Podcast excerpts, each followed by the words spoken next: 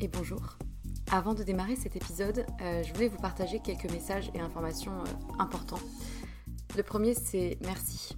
Merci, je le répète souvent, pour euh, l'oreille qui écoute. je ne sais pas si vous êtes dans le métro, dans votre lit ou en train de cuisiner, mais peu importe, merci. La seconde chose que je voulais dire, c'est que si vous me suivez sur Instagram ou que vous avez écouté certains épisodes précédents, vous savez que j'ai quitté mon emploi pour me lancer à mon compte. Euh, non pas par opposition au monde salarié, hein, mais euh, plutôt par besoin viscéral d'oser réaliser ce qui était devenu euh, une évidence, et plus précisément deux activités, avec pour fil rouge les mots. les mots qui racontent des histoires et qui sèment des idées et impacteront au moins une personne, j'espère. D'une part en tant que consultante en communication et stratégie de contenu et rédactrice SEO, du coup, mention spéciale pour les sujets autour de la santé, de la psychologie, de la nutrition et de la sexualité. Euh, et ensuite les mots pour aider d'autres personnes à rayonner euh, par des suivis personnalisés réunissant mes connaissances en psychologie et en trauma, le tout infusé par une approche globale mêlant énergétique, tantra, polarité féminine et masculine, blocage émotionnel et outils somatiques sur lesquels je me forme depuis quelques temps. Et en vue de cette activité-là, j'ai créé un compte Instagram dédié et un nouveau podcast, Les mots c'est bien beau, aux côtés de Pierre Kessial. Et je serai infiniment reconnaissante si vous prenez deux minutes de votre temps pour répondre à un court sondage euh, qui m'aidera justement à m'aligner aux besoins et challenges d'un maximum de personnes et qui vous concerne peut-être dans votre vie personnelle pour proposer justement euh, des accompagnements réellement efficaces. Donc euh, vous avez les liens de l'autre compte Instagram et du sondage dans la description de l'émission. Donc merci infiniment si vous prenez ces deux petites minutes pour, pour y répondre. Et pour terminer ce message, j'aimerais juste euh, vous dire une phrase qui, euh, qui réunit un peu tout, toute l'idée et tout ce qui m'anime. Euh, raconter une histoire, c'est surtout raconter celle de quelqu'un qui a besoin de l'entendre et qui sera galvanisé par l'énergie perçue à travers ces mots-là. Voilà, je crois que c'est un, bon résumé du fil rouge de ce vers quoi je vais et ce qui m'anime. C'est tout pour moi et du coup, bonne écoute.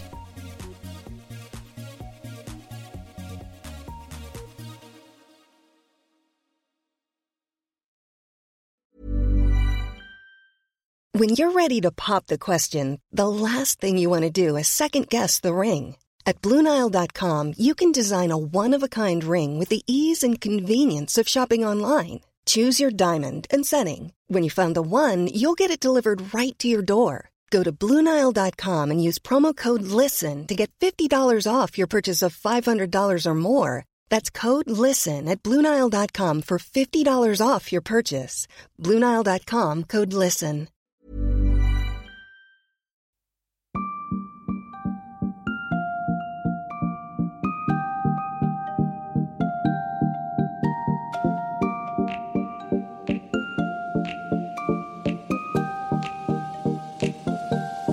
Bonjour et bienvenue dans un nouvel épisode de Sois sage et parle fort, le podcast pour oser, se changer, ne plus se conformer, se cultiver, rire, parfois pleurer, débattre de sujets et anecdotes variés. Je suis Marie et bienvenue si c'est la première fois que tu m'écoutes. Pour les autres, vous savez déjà, j'ai décidé d'arrêter d'être sage et de parler fort pour dénoncer, réfléchir et partager. Si les épisodes vous plaisent et que vous souhaitez m'encourager, je ne peux que vous inviter à en parler autour de vous, à votre voisine, à votre oncle, à votre collègue ou à vos amis. Et s'ils ont un iPhone, vous pouvez leur emprunter pendant 3 minutes le temps de me laisser une note sur iTunes Podcast et un commentaire tout en bas des épisodes parce que Apple c'est un peu Big Brother et c'est lui qui décide si mon travail est chouette ou pas. Pour en venir à l'épisode du jour, je dois dire que j'en suis particulièrement heureuse Bon, certes, je dis cela à chaque fois, mais que voulez-vous? J'adore les échanges et j'aime profondément les rencontres que m'offre Soissage et Parle Fort.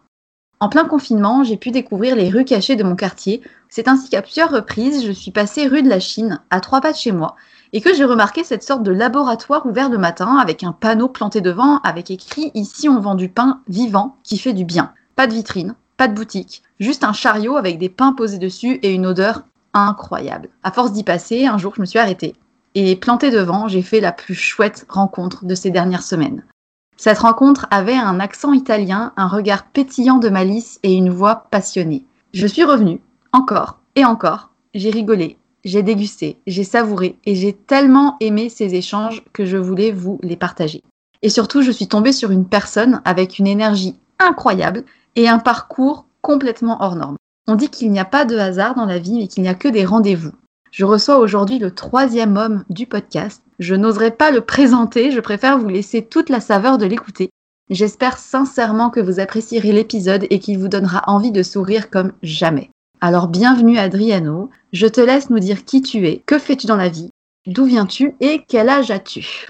C'est un vrai plaisir. Je m'appelle Adriano Farano, j'ai 40 ans, je suis originaire de la côte amalfitaine et je suis un journaliste boulanger. C'est-à-dire que je passe mon temps à éclairer les passants comme toi qui nous font le plaisir de passer au 49 rue de la Chine et de leur expliquer, un, pourquoi le pain qu'ils ont mangé pendant des années, en fait, les empoisonne, qu'ils soient intolérants ou pas au gluten, et numéro 2, qu'il existe bien une alternative de pain sain, vivant, et qui puisse remettre l'aliment sacré du pain vraiment au centre de notre alimentation.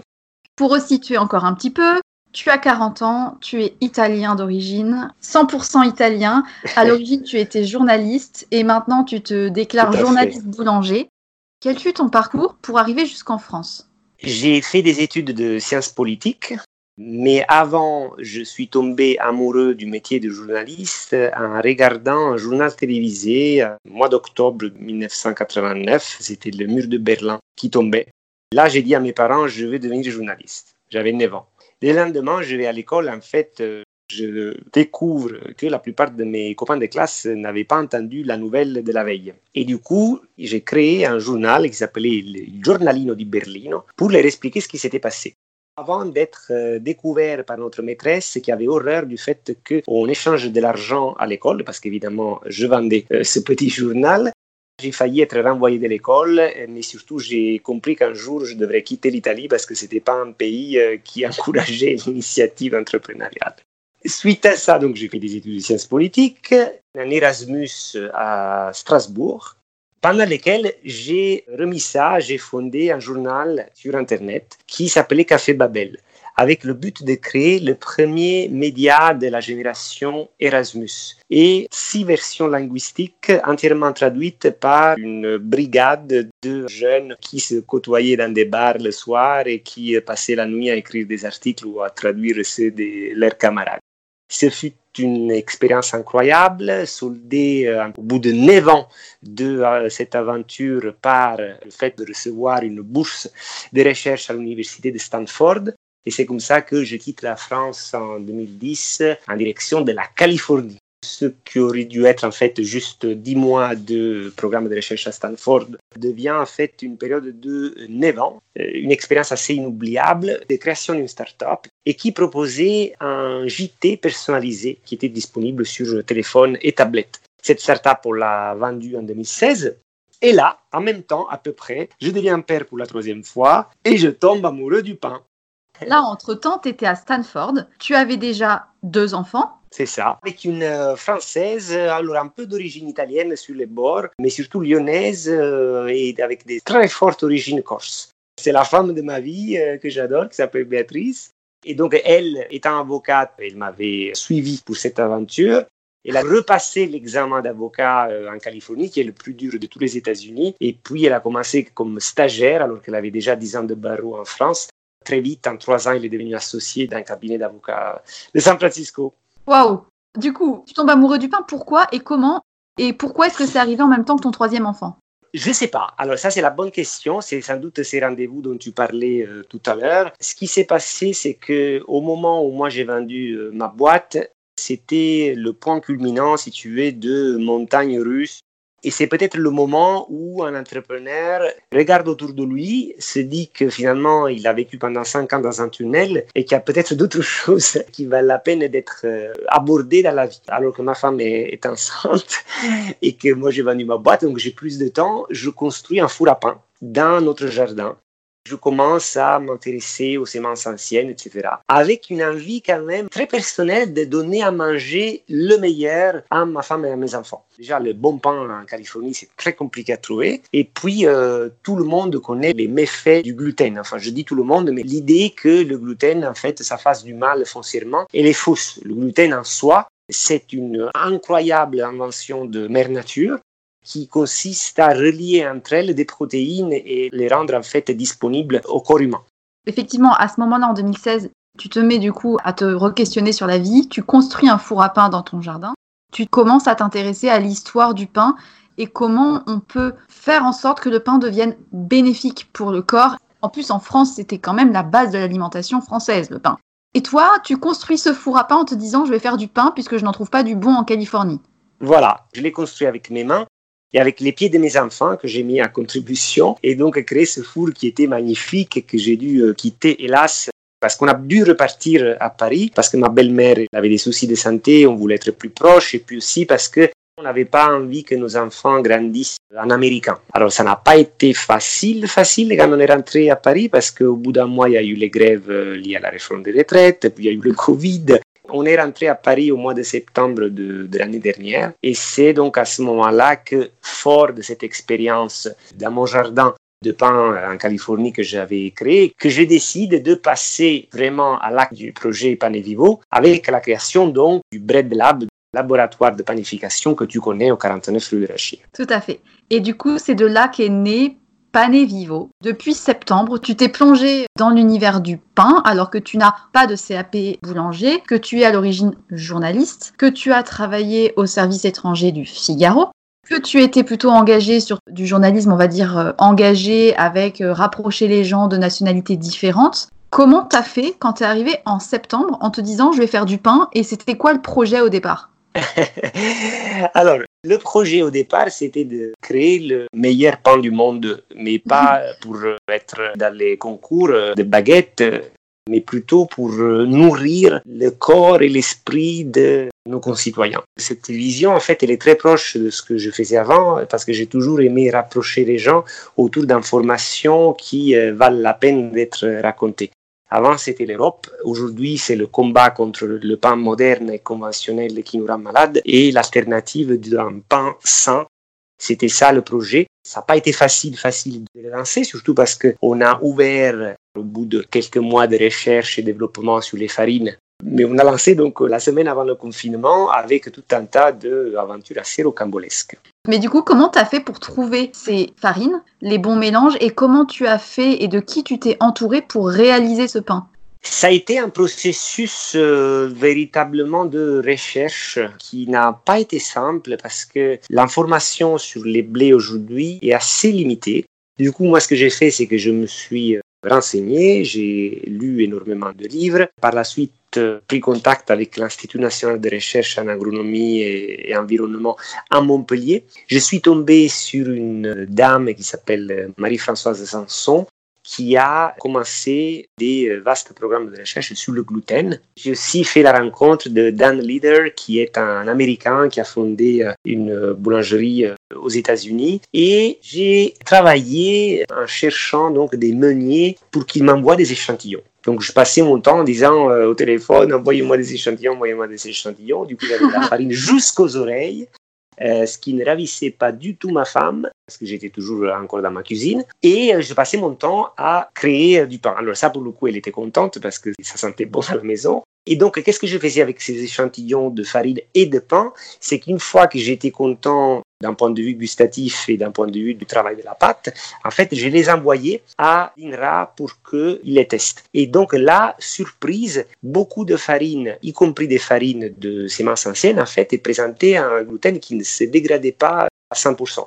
Il y en avait une dont le gluten se dégradait à 100%, qui était la farine de Russello une variété ancienne de blé dur poussant en Sicile, et donc c'est vers celle-là que nous nous sommes orientés. Du coup, ça veut dire que même dans les farines de blé anciens qui sont peut-être en apparence saines pour le corps, ça veut dire que même ces farines-là, qui peuvent être pour autant euh, bio et complètes et euh, anciennes et machin, le gluten est mal assimilable par le corps?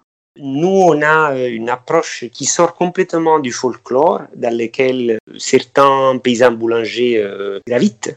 Nous, on veut construire le pain du futur en nous appuyant sur le passé. Du coup, ces échantillons ont été euh, envoyés à l'INRA et il s'agit finalement d'un blé dur qui s'est révélé être le meilleur pour le corps et en termes gustatifs. Est-ce que d'habitude, les boulangers utilisent de la farine de blé dur ou de blé tendre? Parce qu'on parle souvent des deux blés. Non, c'est le blé tendre. Même en boulangerie bio, etc., du blé tendre partout Voilà. Il y a une seule exception, c'est le kamut, qui est donc un blé dur. Le problème avec le kamut, c'est que c'est devenu depuis peu une marque enregistrée par un milliardaire américain et que du coup, il n'y a plus de, véritablement d'évolution sur la base d'une sélection de la part des paysans, mais il s'agit encore une fois de tests en laboratoire qui ont limité en fait le pouvoir de ce blé dur. Mais en tout cas, aujourd'hui, quand vous achetez une baguette ou même un pain de campagne, 99,99% de chances que vous êtes en train de manger du blé tendre. Tout le blé tendre ne se vaut pas, il y a certaines variétés de blé tendre anciens dont le gluten se dégrade à 100%. Nous, aujourd'hui, on n'en a pas trouvé. On n'est pas du tout dans une démarche, nous, où on se dit, ah bah très bien, cette farine de Sicile, c'est la meilleure, et puis basta. Moi, je passe en fait tous mes week-ends à tester deux, trois farines euh, différentes. Là, j'ai encore un carton qui est arrivé hier, euh, pour le bonheur de ma femme. Et donc voilà, nous, on continue vraiment nos recherches. Moi, je suis en première ligne. Ensuite, j'ai euh, une ingénieure agronome qui s'appelle Marina Mefflet. J'ai aussi une euh, consultante en biochimie de la nutrition qui s'appelle Serena Pavoni. Voilà, donc on est en plein combat pour vous offrir le meilleur pain pour la santé. C'est ça notre but. Et est-ce que cette farine de blé dur Roussello, qui est donc une variété ancienne, peut être euh, cultivée dans d'autres pays? Oui, à partir du moment où tu as beaucoup de soleil. Chez toi dans le Tarn, sans doute. Alors pourquoi il faut beaucoup de soleil? Il faut savoir que le blé dur, en fait, il est protégé par une coque très épaisse. Son son, en fait, est, très épais. Et du coup, pour que le soleil puisse pénétrer ce son, eh ben, il faut beaucoup de soleil. Un autre avantage du blé dur, c'est pour l'environnement. En fait, c'est des variétés qui ont besoin de trois fois moins d'eau pour pousser que leurs cousines blé tendu. À quoi sert le blé dur d'habitude? Le blé dur d'habitude, il sert pour les pâtes et en Sicile, il y a beaucoup de blé dur parce qu'il y a une production de blé pour l'industrie de la pasta. Il faut savoir qu'en Europe, il existe à peu près 200 variétés de blé anciens. Parmi ces 200 variétés de blé ancien européennes, 52 sont recensées en Sicile. Il est fort probable que la Sicile fût été la première terre européenne à accueillir le blé en provenance du croissant fertile il existe même des écrits de l'historien Diodore qui racontent que la déesse Déméter en personne aurait offert le blé aux Siciliens en premier pour les remercier de l'avoir consolé suite au rapt de sa fille Perséphone par son méchant frère Hadès. C'est fou toute cette connaissance que tu as de l'histoire. C'est un vrai travail de journaliste ça me fait énormément sourire parce que je me retrouve beaucoup dans cette curiosité que tu as d'aller au fond des choses pour tout comprendre et pour... Euh, je suis un peu fou, oui. J'avais découvert des choses et j'ai envie de les partager. D'ailleurs, je suis en train d'écrire un livre qui va être mi-manifesto, mi-enquête, où on va parler aussi, dévoiler des arnaques. Le pain bio intégral que tu achètes euh, pratiquement le même prix euh, auquel nous le vendons ici, dans plusieurs enseignes de la grande distribution bio, il est euh, une arnaque deux fois. Primo parce que c'est des variétés, bien que bio, modernes de blé, dont le gluten, il y a de fortes chances qu'il ne se dégrade pas. Et numéro deux, parce qu'en étant fermenté à la levure, et donc non pas au levain, ça ne permet pas ce processus de fermentation d'absorber les minéraux qui sont pourtant contenus dans la plante et qui, a priori, devraient être mieux libérés par une mouture intégrale. Donc en fait, il y a pain et pain, il y a farine et farine, et puis il y a en plus fermentation. Et ton levain, c'est quand même un levain un petit peu particulier. Oui, alors bon, pour la petite histoire, nous avons retrouvé donc ce levain dans les Pouilles. Il a l'âge de 132 ans parce qu'un levain, en fait, c'est quoi? C'est une culture de bactéries lactiques L'avantage d'avoir un levain ancien, c'est parce que la fermentation qui va s'opérer va être une fermentation lactique. La différence avec la fermentation opérée par la levure du boulanger, qui va être responsable surtout d'une fermentation alcoolique, c'est que la fermentation lactique permet au corps d'assimiler les minéraux qui sont présents dans la plante.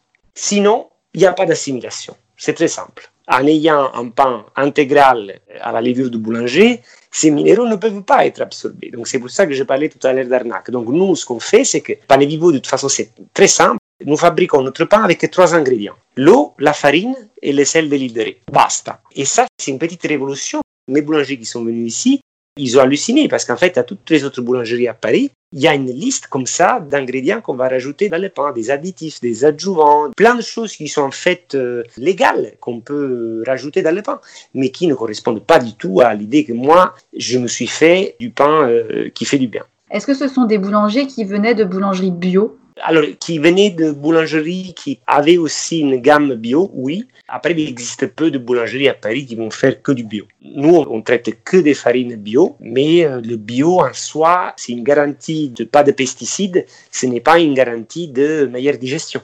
Ni de qualité d'ailleurs, parce qu'il y a bio et bio. Hein. Comme je t'en avais parlé un petit peu, j'ai fait un Master 2 en développement agricole durable avec une option sécurité alimentaire pour le développement, notamment euh, toute la partie euh, génétique des espèces euh, rares, comment on pourrait nourrir toute la planète en 2050 et à ce sujet, je conseillerais à n'importe qui de lire le livre de Marcel Mazoyer qui s'appelle Agriculture du monde. C'est un livre euh, que j'ai dû lire pour cette année d'études qui était un gros pavé, qui retrace toute l'histoire de l'agriculture depuis le néolithique et comment en fait on en est venu à aujourd'hui une société où l'agriculture n'a plus aucun sens c'est vrai que ce que tu fais, toi, tu refais un travail de recherche dans le passé, comme tu le dis très bien, pour proposer aujourd'hui, avec nos connaissances actuelles, des produits de qualité. Et il est évident que ce qui est fourni en magasin bio n'est pas forcément garant de qualité, tout comme un pain intitulé bio comme ça, sans savoir d'où il sort, d'où il vient, par qui il a été fait, comment il a été produit et avec quels ingrédients, ça ne veut plus dire grand-chose. Du coup, tu me disais que c'était du sel de l'île de Ré qui était utilisé et le levain, du coup, qui est vivant depuis 132 euh, ans. Est-ce que ce levain, tu le gardes tout le temps et est-ce qu'il y a d'autres personnes qui sont intéressées par ce levain euh, pour le développer? Oui, alors donc déjà, il s'agit donc d'un levain qu'on rafraîchit tous les jours et ce levain, on l'offre aux particuliers qui souhaitent euh, faire du pain chez eux. Il y a plusieurs personnes en fait qui sont assez étonnées parce qu'ils nous disent ah est-ce que je peux acheter votre levain? Et nous leur répondons la vie ne se vend pas. Il y a toute une symbologie de don. La dernière fois que je suis passée, il y a un gars qui s'est arrêté qui a fait Bonjour, euh, vous vendez du levain? Et tu lui as répondu Bah, mais non, monsieur, on ne le vend pas, la vie, on ne vend pas la vie, on la donne. Et il t'a regardé avec des yeux, genre Non, mais euh, tout a un prix dans la vie. C'est là, mais le mec, il a rien compris. Enfin, mais. C'est ça. Et c'est vrai que le pain, ça, c'est très lié dans l'histoire, en tout cas française, au partage, euh, parce que finalement, le pain, c'est le truc le plus basique qu'on peut faire. et c'est en plein confinement, les gens se sont remis à se dire ah, je vais acheter une machine à pain ou je vais faire du pain. Alors, par contre, la machine à pain, moi, j'ai jamais compris comment on peut acheter une machine pour faire le pain. Ça, il faut vraiment mettre les mains dans la pâte. C'est la chose la plus belle au monde. Moi, je rajoute de l'eau dans la farine. Il y a des effluves qui s'exhalent. C'est incroyable. Pourquoi il faut mettre ça dans une machine à pain? Ne faites pas ça, s'il vous plaît. Déjà, quand je me suis arrêtée devant le laboratoire, ça sentait beaucoup trop bon comme quand j'étais petite et qu'on allait au Pain d'Ambeau, qui était l'un des premiers boulangers bio peut-être qui avait commencé en fin des années 80. Donc on était euh, début des années 2000, donc il y avait encore très très peu d'offres bio et encore moins euh, des espèces de fous furieux qui faisaient la farine à la meule de pierre. Quand on allait là-bas, tu arrivais avec la voiture le long du chemin, ça sentait déjà le levain et le pain, mais c'était incroyable. Ils vendaient du pain au sésame avec des morceaux de figue séchés, des raisins secs. Le matin, c'était euh, les tartines de pain au raisin grillé avec le beurre, tu sais, qui fond encore chaud dans le. C'est bon ça. Et ça rentrait dedans. Et puis après, tu mettais le miel de campagne crémeux dessus. Moi, tu vois, je suis toujours entre le passé et le futur. Alors, j'espère vraiment qu'il y ait des enfants qui vivent euh, dans les quartiers de Ménilmontant qui un jour pourront dire la même chose de notre pain. J'espère vraiment. En tout cas, Pané Vivo a, a, continué un petit peu depuis septembre dernier. Tu as trouvé ta farine, tu as fait tes mélanges, tu as eu ton résultat que tu voulais. Tu as commencé d'abord à vendre à des restaurateurs. À qui tu vendais? Les deux mois pendant qu'on faisait les travaux, j'ai passé mon temps à faire la tournée des restaurants euh, parisiens avec une planche à découper, un couteau et le pain que je fabriquais chez moi. J'avais le guide Michelin euh, sous un bras et, le couteau et la planche à découper de l'autre. Et donc j'étais arrivé à trouver euh, quatre ou cinq clients avec qui on a commencé la première semaine. Au bout d'une semaine, les restaurants ont fermé. Je me suis dit, OK, euh, il faut qu'on vende sur place, euh, alors que c'était pas du tout le projet au début, parce qu'il faudrait être fou pour penser qu'on peut vendre du pain à 14,50 euros dans le 20e. Et en fait, ça marchait. Je pense aussi à cause du confinement, les gens avaient un peu plus de temps d'écouter un prédicateur fou dans la rue qui leur expliquait ce que c'était le gluten. Et donc, ils s'arrêtaient et ça a commencé à bien marcher. Ensuite, la compagnie d'électricité a retardé le raccordement de notre laboratoire à l'énergie triphasée. Donc, on a dû installer un groupe électrogène. C'est ça le groupe électrogène qui a devant, c'est vous? C'est nous.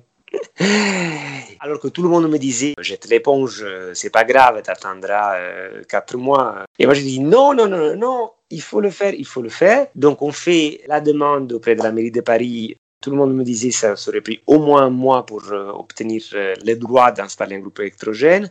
On l'obtient en 48 heures en faisant des pieds et des mains. Et puis, donc, ce groupe électrogène s'installe, on commence à le faire marcher. Au bout de trois jours, renforcement du confinement, du coup, la société le louait nous me rappelle en disant on passe récupérer tous les groupes électrogènes de Paris demain. Là, j'ai dû refaire des pieds de main avec la société de location du groupe électrogène en expliquant en fait que c'était un commerce alimentaire, que c'était vachement important. Pour...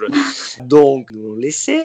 Et puis, petit à petit, il y a quelque chose qui s'est installé nos boulangers ont bien fait leur travail d'interpréter ce qui était en fait juste une vision que j'avais moi dans la tête et quelques analyses en le transformant dans un produit viable. Et là, je tiens à saluer notre chef boulanger euh, Ardo Antogus. Et donc, ça marchait. Ça marchait très bien. On a commencé à faire 5 kilos de pain par jour et puis petit à petit on a augmenté. Il y a 4 semaines on faisait 40 kilos, là on en fait 80 kilos par jour. On a été très contents. Et puis de l'autre côté c'est aussi ce quartier de Ménilmontant qui a un petit côté village où les gens se connaissent un client sur trois, en fait, l'achète pour un voisin, en lui faisant goûter, et il nous disait, vous pouvez le mettre dans un autre sachet? Je dis, ok, ok. Et puis, euh, deux jours après, on a le voisin qui débarque en disant, euh, j'ai mangé le meilleur pain de ma vie, c'était émouvant, euh, ça faisait longtemps que j'en mangeais plus parce que j'avais des bâillonnements. Et là, tu te dis, on tient un truc. Tu vois, c'est marrant parce que je me suis arrêtée la première fois, c'était le boulanger qui était là. Et quand je suis repassée la deuxième fois, c'était toi c'était, je me suis arrêtée et je suis restée à chaque fois longtemps parce que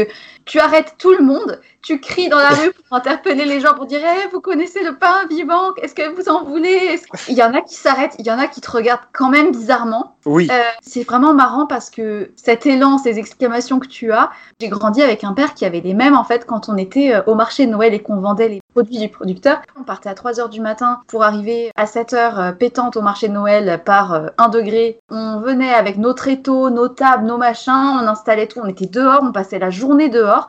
Moi, je prenais des assiettes, je mettais des morceaux de viande dessus et je me baladais dans le marché pour les donner aux commerçants, pour les dire oui, c'est par là, venez, venez, vous voulez goûter la vraie viande, les vrais produits du Tarn. J'avais 10 ans. C'était exactement la même chose. Et du coup, on offrait le kir, on offrait l'apéro, on offrait le café aux gens qui passaient. Alors, c'est de l'humain. C'est la vie et c'est de l'humain. C'est ça. Et quand tu vends un produit dont tu es fier, parce que tu sais d'où il vient, tu sais le travail qu'il y a derrière, tu pourrais le vendre à n'importe qui. C'est ça. C'est ça qu'on s'est dit. En fait, on le fait pour eux. On a créé donc un poste de éclaireur et éclaireuse. C'est des gens dont le but d'abord est d'éclairer le consommateur sur ce qu'il mange aujourd'hui et ce qu'il pourrait manger. Donc moi je dis toujours, une fois que vous avez éclairé le consommateur, vous avez fait la moitié de votre job. Et après c'est à eux de décider s'ils veulent l'acheter ou pas. Mais c'est pour ça en fait on arrête les gens dans la rue, on le fait pour eux. Et tu en as qui sont pas réceptifs du tout? Euh, C'est les gens qui vont vite. Mais très souvent euh, on les revoit au bout de trois jours en disant désolé l'autre jour j'étais à la bourre, là j'ai du temps, racontez-moi, expliquez-moi. On a eu l'autre jour, c'était assez émouvant, une fille qui m'a dit euh, j'ai un diabète 1 et votre pain en fait il me fait baisser mon indice euh, glycémique et c'est la première fois. Ça m'est jamais arrivé. C'est fou. Je confirme, il est très très bon et euh, il se conserve très très bien. On peut le garder plusieurs jours et même le pain, comme tu le dis très bien, a plusieurs vies. Il a mille vies. Il ne meurt jamais le pain. Oui, oui, il faut, il faut en parler de ça. Tout le monde connaît le pain perdu. Mais en fait, le pain perdu, c'est perdu et pourquoi le pain perdu s'est perdu? Pourquoi on ne le fait plus? Parce que le pain est devenu quelque chose de terne qui n'a plus aucun goût. Il y a beaucoup trop de sel, euh, la levure le rend indigeste. Moi, je dis toujours, pour retrouver le goût du vrai pain, il faut retrouver le pain perdu. Pourquoi? Parce qu'en fait, ce n'est qu'avec le vrai pain qu'on peut ensuite le réutiliser pendant très longtemps. Moi, l'autre jour, par exemple, j'avais du pain de trois mois. Quand il devient trop sec, en fait, je le coupe euh, en tranches et je le laisse comme ça dans un sachet en papier. Je l'ai trempé d'eau pendant 10 minutes. Ensuite, je l'ai essoré de toute l'eau qui était en trop. En gros, qu'est-ce que j'ai fait? Je l'ai hydraté. J'ai raclé tout ce que j'avais euh, dans mon frigo. Des capres euh, sous sel, des olives, des anchois, euh, des herbes fraîches, de la bonne huile d'olive. Et c'était formidable. Ça, par exemple, c'est une recette toscane de panzanella. Tu utilises du pain sec, tu le réhydrates, tu l'essores pour enlever l'eau. Et ensuite, tu l'assaisonnes, tu remues tout et ça fait une espèce de taboulé de pain. C'est ça. Ça a vraiment un petit côté taboulé. Et on peut y mettre ce qu'on veut, des noix fraîches. Ce jour-là, j'avais un pesto maison que j'avais fait d'ail et des ours. Et voilà, on peut faire ça, on peut faire le pain perdu. Il y a même des pâtes de pain qui se mélangent avec euh, l'œuf et après qui se passent au chinois et ça fait des petites pâtes qu'on va frire. Il y a plein de façons. On peut faire des gâteaux, euh, on peut faire la bière avec le pain. Les Sumériens appelaient la bière pain liquide. Ah ouais? Et tu m'avais aussi parlé d'une technique pour utiliser du pain rassis, c'est-à-dire de le broyer en poudre fine pour ensuite le faire frire dans la poêle quand tu fais revenir des légumes et qu'il reste d'huile au fond un petit peu avec le goût des légumes. Ça, c'est un délire. C'est ça. Alors, il faut bien le passer au four avant de le broyer le biscuiter. Biscuit, ça veut dire le cuire deux fois euh, vous en faites la chapelure. Et la chapelure, vous pouvez faire des gratins, etc. Mais le truc dont tu parles, voilà, c'est le truc qu'on fait en Italie pour les pasta bianca, c'est-à-dire les recettes de pâtes qui n'ont pas de tomates. C'est-à-dire que dans le fond de la poêle, on va faire saucer pour que ça gratte bien l'huile qui reste. Moi, par exemple, je le fais euh, avec des pâtes aux zucchini ou les pâtes aux asperges, etc. Et je rajoute ça au dernier moment sur mes pâtes. Ça rajoute un petit élément euh, croustillant. Il est 18h07, là tu vas finir par me donner l'appétit. Tu as maintenant deux boulangers à tes côtés qui font du pain deux fois par jour. Il y a donc mhm. Erdogan Tokus et désormais un apprenti Martin Gaydon qui ont été tous deux formés chez Ferrandi. Ils connaissaient déjà toutes ces approches un peu naturelles. Alors déjà, la panification au levain n'est pas trop enseignée dans les écoles en France. Il y a une heureuse exception qui est l'école internationale de boulangerie dans le sud de la France.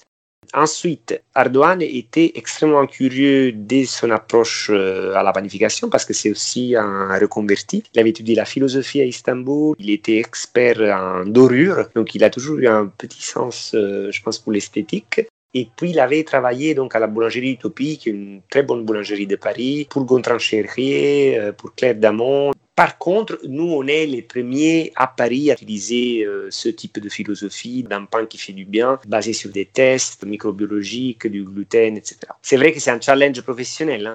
On s'est battu ensemble, on a été vraiment très très soudés. Pour la petite histoire, ce qui est très drôle, c'est que Selena, dont tu parlais, la spécialiste en micronutrition, un matin, je passais devant la rue de la Chine, je la vois et je me dis, mais qu'est-ce qu'elle fait là? Parce qu'en fait, je la connaissais, Selena, déjà, du studio où on fait du yoga ensemble parce qu'on est toutes les deux bénévoles pour le ménage. Et je la vois de loin, je me dis, mais qu'est-ce qu'elle fait? Elle me dit, mais j'ai vu ta story sur Instagram qui cherchait quelqu'un. Elle est docteur en sciences, euh, experte en biochimie de la nutrition. On a inventé un nouveau pain qui s'appelle donc le flambetto. On a réfléchi avec Serena et on s'est dit, avec le déconfinement, les gens vont devoir bouger plus. Ils vont peut-être avoir un peu le blues. Donc, qu'est-ce qu'on va leur donner dans, dans le pain? Et eh ben, le cacao. Du coup, on a trouvé un chocolat bio à 72% de cacao euh, qui est une tuerie et qui du coup fait un pain qui est vraiment très sympa. Le flambetto était délicieux et tu as aussi un petit format figuetto avec des figues sèches à l'intérieur, très très bon aussi. Pour en venir à l'alimentation en 2020, comment tu l'envisages? Qu'est-ce que tu aimerais pour l'alimentation de manière générale? J'aimerais bien qu'on sorte du Moyen Âge. Je ne comprends pas pourquoi en 2020, on doit encore se contenter du goût. Le goût, c'est bien, mais il n'y a pas que ça quand on mange des choses, on mange des choses pour plusieurs raisons. Première, c'est parce qu'on a faim, certes, mais je pense qu'il doit y avoir deux autres composantes très importantes. C'est quel est l'impact de ce que je mange sur l'environnement et quel est l'impact de ce que je mange sur la santé. Donc, ce triptyque santé, environnement et goût, à mon avis, ça doit être inversé, cette pyramide, et on doit rentrer dans une logique pour laquelle la santé et l'environnement vont en fait être très importants, tout comme le goût. Après, le goût, de toute façon, si on parle de bons ingrédients qui sont respectueux de l'environnement et qui nous font du bien, mère nature a bien fait les choses, vont aussi être goûteuses. Je suis complètement d'accord avec toi. Toi, l'Italie, comment tu définirais les saveurs qui ont bercé ton enfance? J'ai eu la chance de grandir à Cava di Tirreni, perché dans une vallée de la côte amalfitaine. Cette ville, elle a été soumise à des influences multiples euh, de byzantins, de normands, d'espagnols, de français toutes ces influences, en fait, ont été très présentes. L'aubergine qui nous vient des Arabes, par exemple, nous à Cavadiere, on cuisine les aubergines euh, d'abord essorées avec, en y frottant du sel, Ensuite, on les frit. On va rajouter une crème de chocolat noir avec des figues et des amandes et de la menthe dessus. Quand tu étais petit, tu avais euh, une famille ou une maman ou un papa qui cuisinait beaucoup? C'était ma grand-mère, j'allais manger chez ma grand-mère tous les jours. Elle préparait ces boulettes de viande, là encore, avec des raisins secs, des pignons, avec de la menthe, du persil, et puis dans une sauce tomate euh, absolument tombée par terre. Pour revenir à ton pain, oui. Est-ce que tu as des bonheurs récents grâce à ce pain par rapport à des personnes qui l'ont testé? Oui, oui, oui, oui. Déjà, c'est la dame dont je te parlais tout à l'heure euh, avec diabète 1 qui a vu euh, pour la première fois que son indice glycémique baissait grâce au fait de manger notre pain. C'est aussi des familles qui me disent que leurs enfants commencent à manger du pain parce qu'avant ils n'en mangeaient pas. Euh, grâce à ce petit côté pain d'épices, miel que notre pain a, et c'est ça, en fait, c'est rendre heureux les gens qui mangent ce que tu produis. C'est le plus grand bonheur. Est-ce que tu as des projets pour Pane Vivo pour demain, après-demain? Pour après-demain, oui. Bah alors, on n'est pas juste une boulangerie. On essaye de lancer un mouvement. Je ne sais pas très bien les contours. Je ne sais pas qui c'est qui va le faire, ce pain. Ce que je sais, c'est que moi, je vais me battre pour que cette euh, vision d'un pain qui fait du bien puisse s'étendre au maximum, toujours en respectant un équilibre durable, mais essayer de s'étendre, euh, pourquoi pas, dans d'autres capitales euh, à l'étranger ou alors dans d'autres villes en France. Ce serait vraiment chouette. Et du coup, quel serait le message que tu souhaites transmettre à travers ton pain C'est un message, je pense, d'appropriation, empowerment. Avec notre carte bleue, finalement, c'est un peu un bulletin de vote pour le monde dans lequel euh, on croit. Et c'est aussi un message d'appropriation humaine, euh, non pas par une, espèce de hubris de vouloir euh, s'accaparer les ressources humaines. Par humain, j'entends bien le mot par son sens étymologique qui vient de humus, ce qui veut dire terre, parce que l'homme aurait été façonné de terre. Quand on s'intéresse on s'informe, on est éclairé sur les choix nutritionnels de consommation qu'on opère, et bah déjà on a fait la moitié du chemin. Hmm. C'est marrant parce que tu vois, cette appropriation et ce vote dont tu parles, il est applicable un petit peu dans tout, et surtout dans le journalisme, je trouve, parce que plusieurs fois, des personnes me disent ou j'entends oui il y a eu tel article sur tel média qui était vraiment honteux ou euh, mais pourquoi il parle de ce genre de choses là c'est une honte il devrait pas en mm. parler ça et en fait ce que j'ai envie de dire c'est si ce sont des sujets dans lesquels vous ne croyez pas, ne cliquez pas. En fait, cliquer, c'est déjà voter, c'est déjà mm. soutenir, c'est déjà une audience. Ça, c'est difficile. Ça, c'est. On est passé de l'économie de la confiance à l'économie de l'attention. Avant, quand il n'y avait pas Internet, euh, on était obligé d'acheter un journal. Et du coup, c'est la confiance, entre guillemets, qui se marchandait. Aujourd'hui, c'est l'attention, parce que plus on clique, plus il y a des revenus publicitaires. Mm. Mais je pense que c'est un modèle qui est en train d'être remis en cause. Je continue de garder un très vif intérêt pour tout ce qui est euh, l'industrie des médias. Et à ce titre, je donne un cours à Sciences Po qui s'appelle Créer un projet de A à Z, où j'aide les étudiants en journalisme en fait, à devenir entrepreneurs. J'aide aussi une start-up berlinoise qui s'appelle Steady. Ils ont inventé un système d'abonnement à marque blanche qui est plébiscité par des médias indépendants.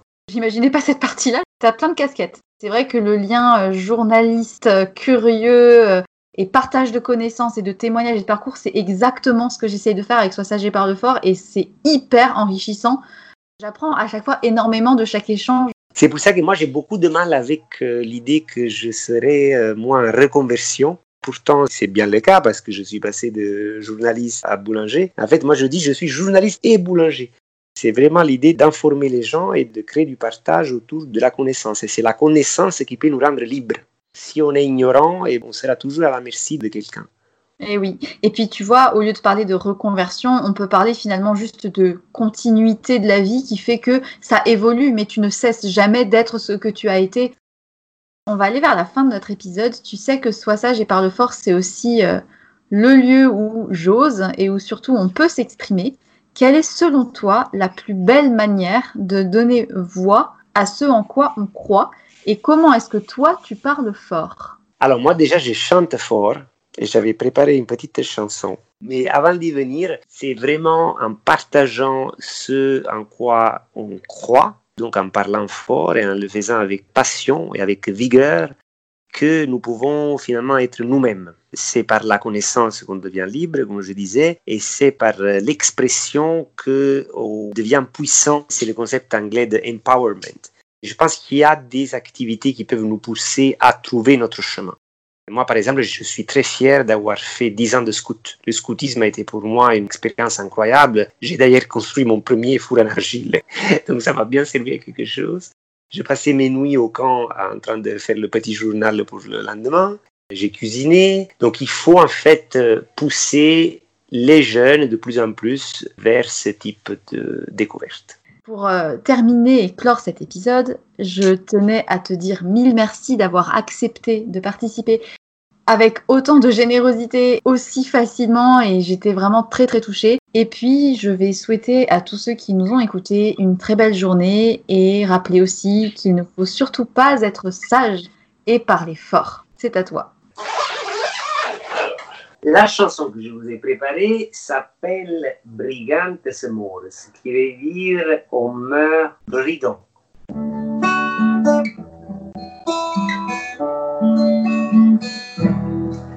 Bussato chitarretta amore perché sta musica sa da cagnà si mi brigante e ma paura. E fa scopetta volimmo cantare. E fa scopetta volimmo cantare. E oh la la la la. E oh la la la la. Chi ha visto lupe s'ha mise a paura sape bona qua la verità, povera lupo che mangia creatura, e o piemontese che vi ma caccia, e o piemontese che vi ma caccia, e oh, la la la la, e oh, la la la la. Merci. Prego, prego.